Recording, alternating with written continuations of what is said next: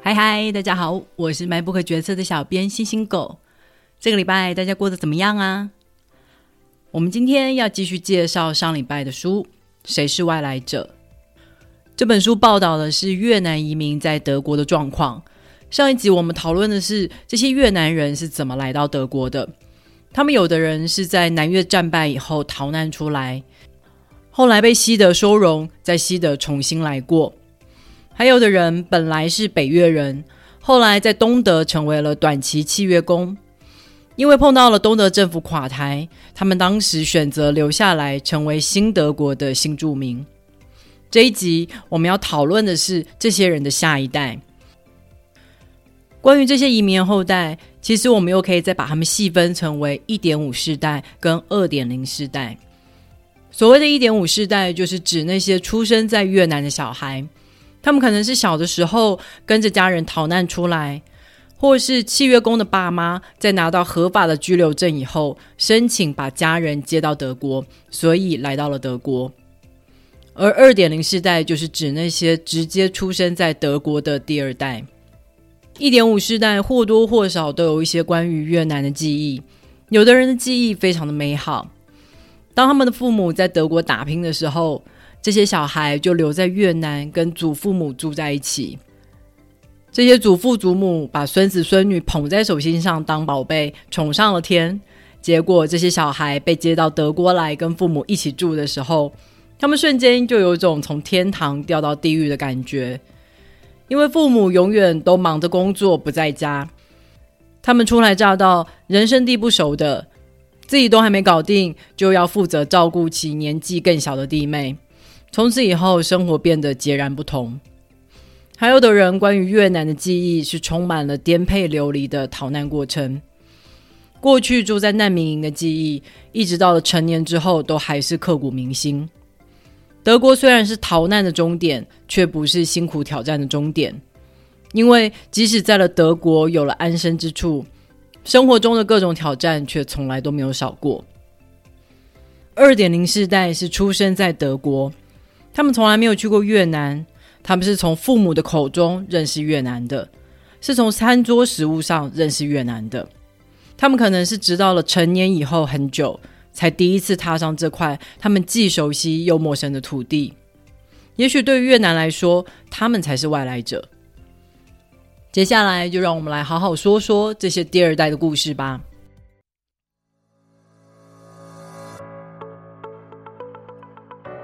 不管是一点五世代或是二点零世代，都不免会面临有人会问他“你来自哪里”的问题。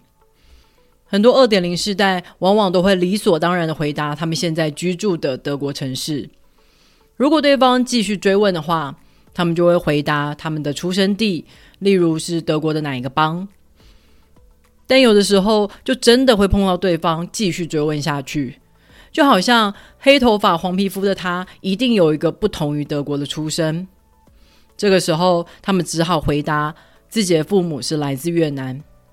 虽然他们的心里面都觉得自己是土生土长的德国人，面对这样追根究底的探问，其实心里不太舒服。但也有人碰过这样的状况，他们想要跳过追问的过程，所以直接回答来自越南，结果反而被对方纠正。嗯，那是你父母的出生地吧？我问的是你的出生地啊。如果你出生在德国，那你就是德国人啊。其实关于这一点，我自己在美国有很深刻的感受，大概也是我最能感受到美国是大熔炉的一点。如果在台湾的话，我们看到不同肤色、不同种族的人，往往都会预设他们不会讲中文，是外来者。但是在美国这边。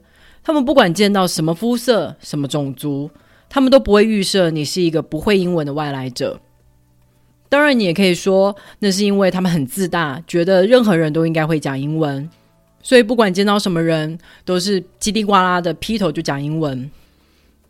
但我会把它解释成，那是因为他们心中没有对外来者有既定的形象，在这块土地上，就真的。各种肤色、各种种族的人都有可能是美国人。我记得我刚来的时候，当别人问我来自哪里的时候，我那时候都还是很习惯我来自台湾。我那时候常常感觉到，其实对方没有预期会听到这个答案，他们往往是预期我回答来自德州这类的答案，我回答台湾反而让他们感觉有点吃惊。我想这就是美国对于外来者的一种宽容态度。当你来到这里，你就是这里的一份子，不会有人追根究底的探问你到底来自哪里，就好像你不应该出现在这里一样。凸显这些越南第二代与其他德国人不同的，除了长相以外，还有他们的越南名字。他们记得刚上学的时候，有的老师就是发不出正确的音，结果就成为了其他同学的笑话。他们学老师用好笑的发音来叫他们的名字，当时让他们觉得非常的困窘，就只想把自己隐藏起来。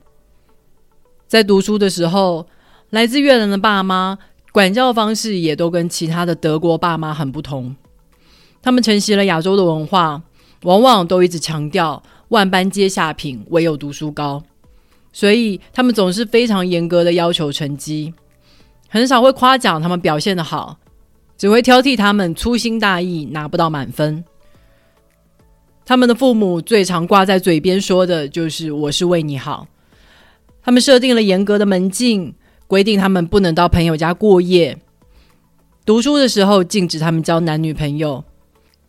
这些管教方式常常都让他们觉得在朋友面前抬不起头，觉得自己就像是一个还没长大的小孩，让父母这样管东管西的。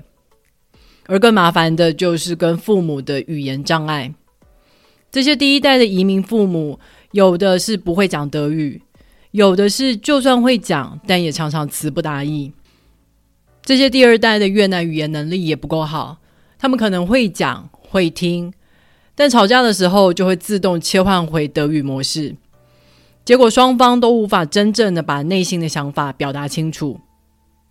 他们年轻的时候，有时候会埋怨自己的父母比不上其他同学的父母，觉得父母明明德语不好，要办什么事都要靠自己翻译，在家里却还是总是对自己大小声。甚至还动手体罚，这在德国社会根本就触法了吧？但是父母却会用越南文化就是这样来为自己开脱。有的访问者就说，他们在青春期的时候简直就是讨厌透了身上关于亚洲的一切。他们把头发染成各式各样的颜色，就是要把原本的黑色盖掉。他们热切的追求德国文化。却刻意的忽略关于越南的一切。不过有趣的是，这些第二代到了较为年长的时候，反而开始回头去寻找关于越南的部分了。他们会在德国寻找越南移民的聚落，会去越南移民盖的佛寺，跟其他越南移民聊天，了解更多关于越南的历史。当他们开始了解到当年父母为什么会来到德国以后，他们渐渐能够体谅当年总是拼命工作、没有时间照顾他们的父母了。他们的父母可能在越南都是上过大学、受过高等教育，还曾经是富裕人家呢。但是因为南越战败，他们散尽家财，想尽办法才逃出来，就是为了要让家人有机会活下去。他们过去在越南可能都是精英，是因为工作表现杰出才有机会来东德工作。但来到德国以后，却只能做那些没有德国人要做的粗工。即使一句德语都不会讲，他们还是想尽办法撑下来，养活了一家人。仔细想想，这是多么了不起的事情啊！他们的父母一点都没有比不上其他的德国同学父母。到了年长以后，这些第二代开始珍惜起自己身上与众不同的亚洲特色。过去，不管是他们的父母或是他们，因为想要避开被歧视，就努力的融入、隐藏自己原来的样子。但不管怎么努力，就是会有那种人，只要看他们的外表，就大喊叫他们滚回自己的国家去。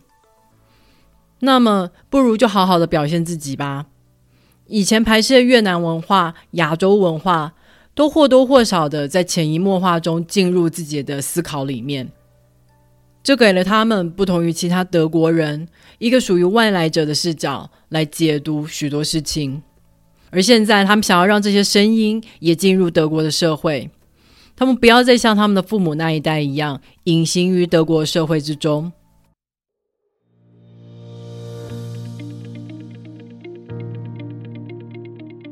讲完了德国，最后我们来讲一下台湾。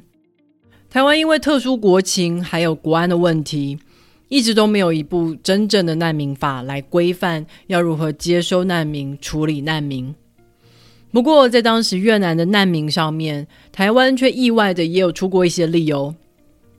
当时一些越南的难民因为船难的关系，飘到了台湾海域附近。当时我们基于人道立场，所以就在澎湖成立了难民接待所，来暂时的安置这些难民。之后再安排这些难民转往其他的国家。在澎湖难民接待所正式功成身退之前。这里总共救助了四十五艘难民船，收留过两千零九十八人。这段历史也是我长大以后到了澎湖旅游的时候，才惊讶的发现：哇哦，原来台湾也有帮助过难民啊！而另外一方面，台湾更熟悉的可能是来自越南的华侨。当时越南的华侨，有的人没有选择就读当地的学校。而是一路读着独立的华语学校到高中，华语学校的课本都是中华民国政府提供的，所以基本上完全同步。之后可以参加统一的考试来台湾读大学。可能就是因为台湾一直有侨胞的关系，所以我想应该很少人知道，在越战那时候，当时的中华民国政府也有安排数艘的军舰去把南越的华侨接回到台湾来。当时的南越其实还没有完全的投降，只是当时的华侨就已经察觉到大势已去，所以就找到当时的越南领事馆，请求帮忙撤侨。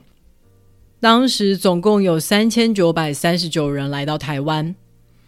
后来越战结束，越南正式被共产党统一，政府又跟越南的侨委会成立了专案。派了专机把那些通过审核的越南华侨载到台湾来。专机总共飞了四十四次，载了六千四百九十七人来到台湾。从接收的人数就可以知道，当时的中华民国政府其实非常的谨慎，他们并非接收越南难民，而是撤离那些在政府工作或是跟政府关系比较紧密的华侨。这些人来到台湾以后，就会像其他的外省人一样，分配到当时统一建造的国宅。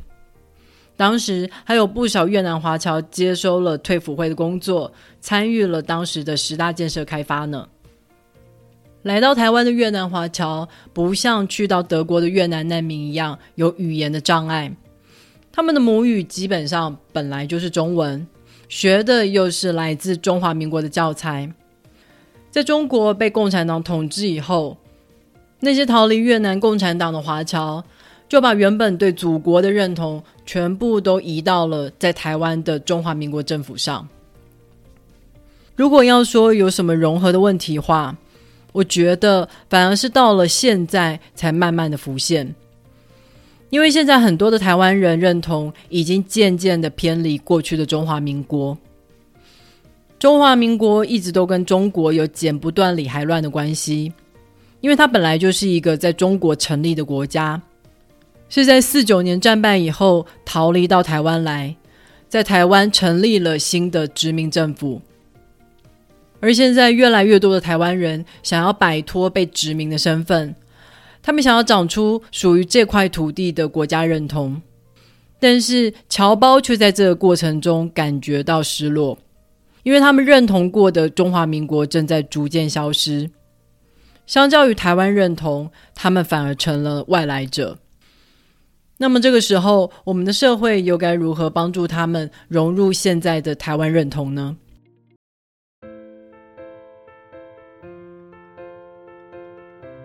好的，《谁是外来者》这本书就介绍到这里了。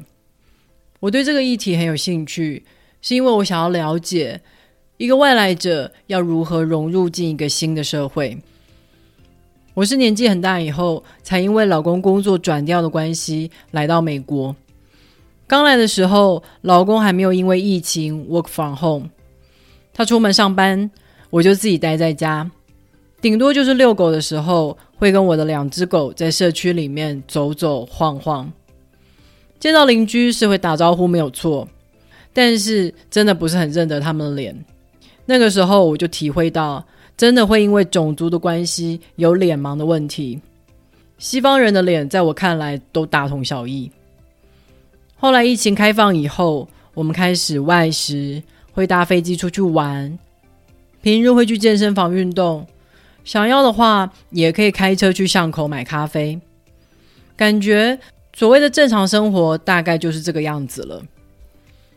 但是当朋友问我过得怎么样的时候，我还是会觉得我没有很融入，感觉自己是一个外来者，不觉得这里是我的家。朋友就反问我，要怎么样才会让你有家的感觉呢？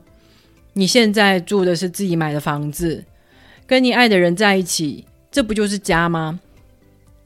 其实这三年来，我也一直都在问我自己这个问题：什么时候我才会对这里有家的感觉？我觉得最大的症结点就是我在这里还是有不自在的感觉。很多的不自在其实是来自一点小事，例如说我因为讨厌晚上开车，所以几乎没有任何的晚上活动。不像过去在台湾，晚上总有几天会在外面跟朋友聚会吃好料。在这里的三年，我还是找不到合适的发型师，也不知道要去哪里逛街。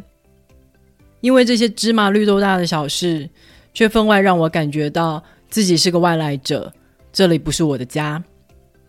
这让我想到那些嫁来台湾的外籍配偶，他们又是什么时候开始感觉到台湾成为他们的家呢？